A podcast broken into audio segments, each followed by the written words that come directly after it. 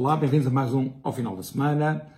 Hoje queria-vos falar do ambiente democrático que se vive por cá, ou melhor, da falta de ambiente democrático que se vive por cá. Queria dar três exemplos ilustrativos disso. E por fim, eu que não percebo nada de futebol, queria dar uma pequena nota acerca de futebol. Falando da falta de ambiente democrático que se vive por cá.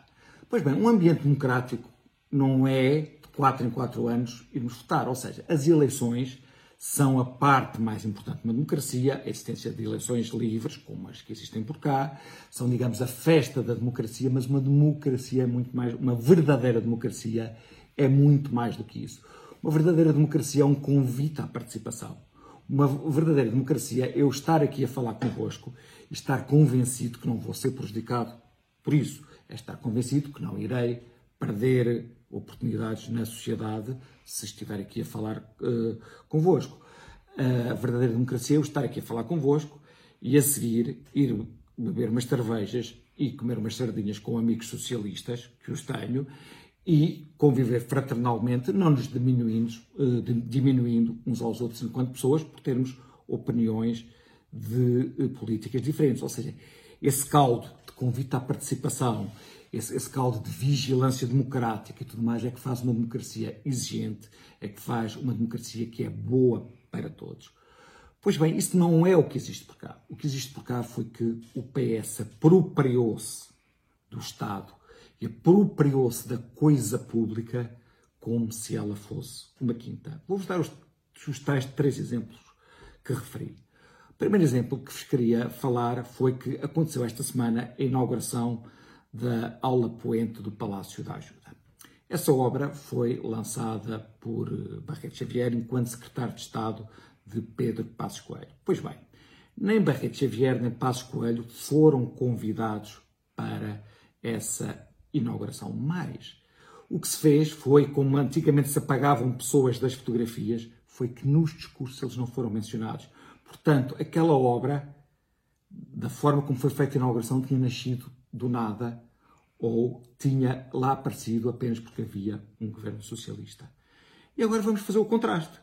Vamos fazer o contraste entre a primeira grande inauguração que António Costa fez enquanto Primeiro-Ministro. Essa primeira grande inauguração foi a inauguração do Túnel do Marão. Pois bem, para essa grande inauguração, hum, Costa convida aqueles que iniciaram a obra que foi José de Sócrates, que tinha acabado de sair da cadeia, e foi Paulo Campos. Eles foram as vedetas dessa inauguração.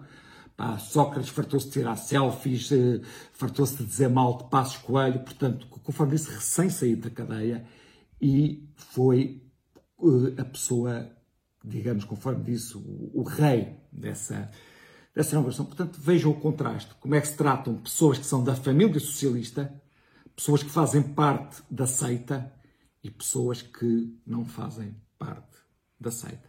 Se pensamos, isto está no campo da decência, está no campo de, ou está no campo de pessoas rascas, epá, para mim está, é claro que está no campo de pessoas rascas.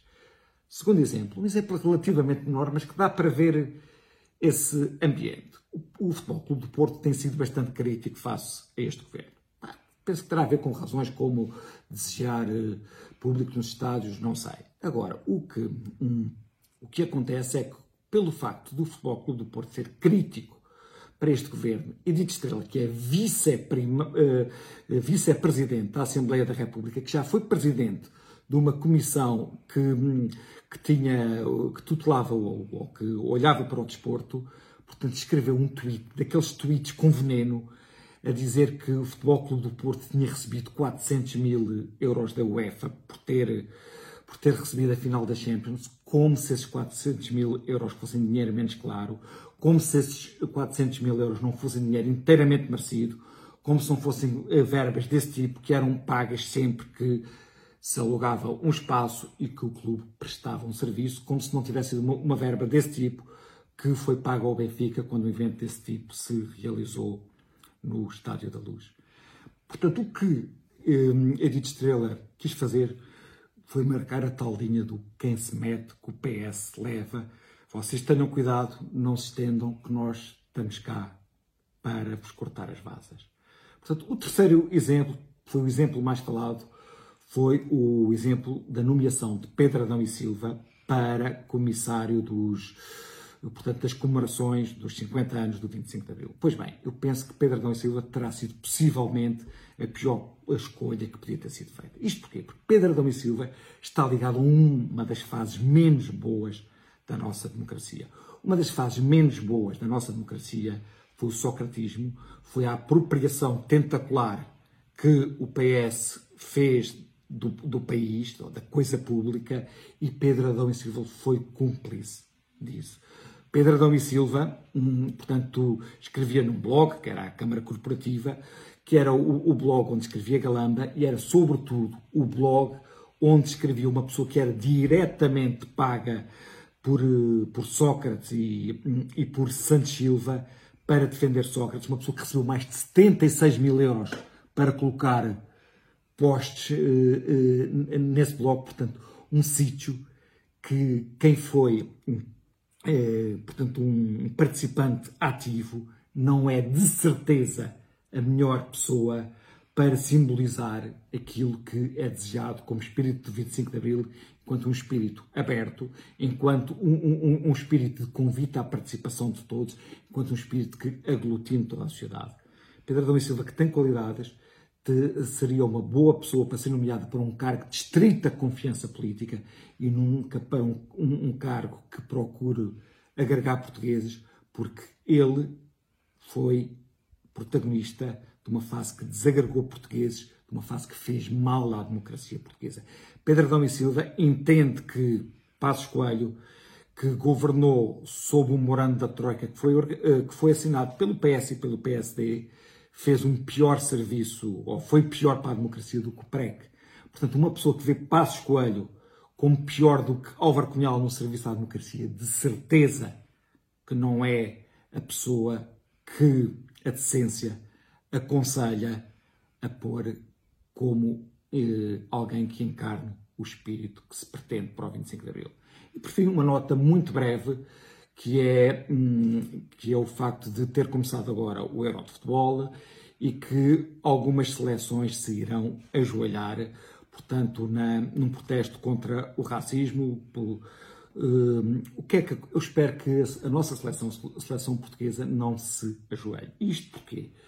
Porque, embora eu entenda que o combate ao racismo seja um, um combate que deve envolver todas as pessoas decentes, esse gesto foi claramente um gesto apropriado politicamente.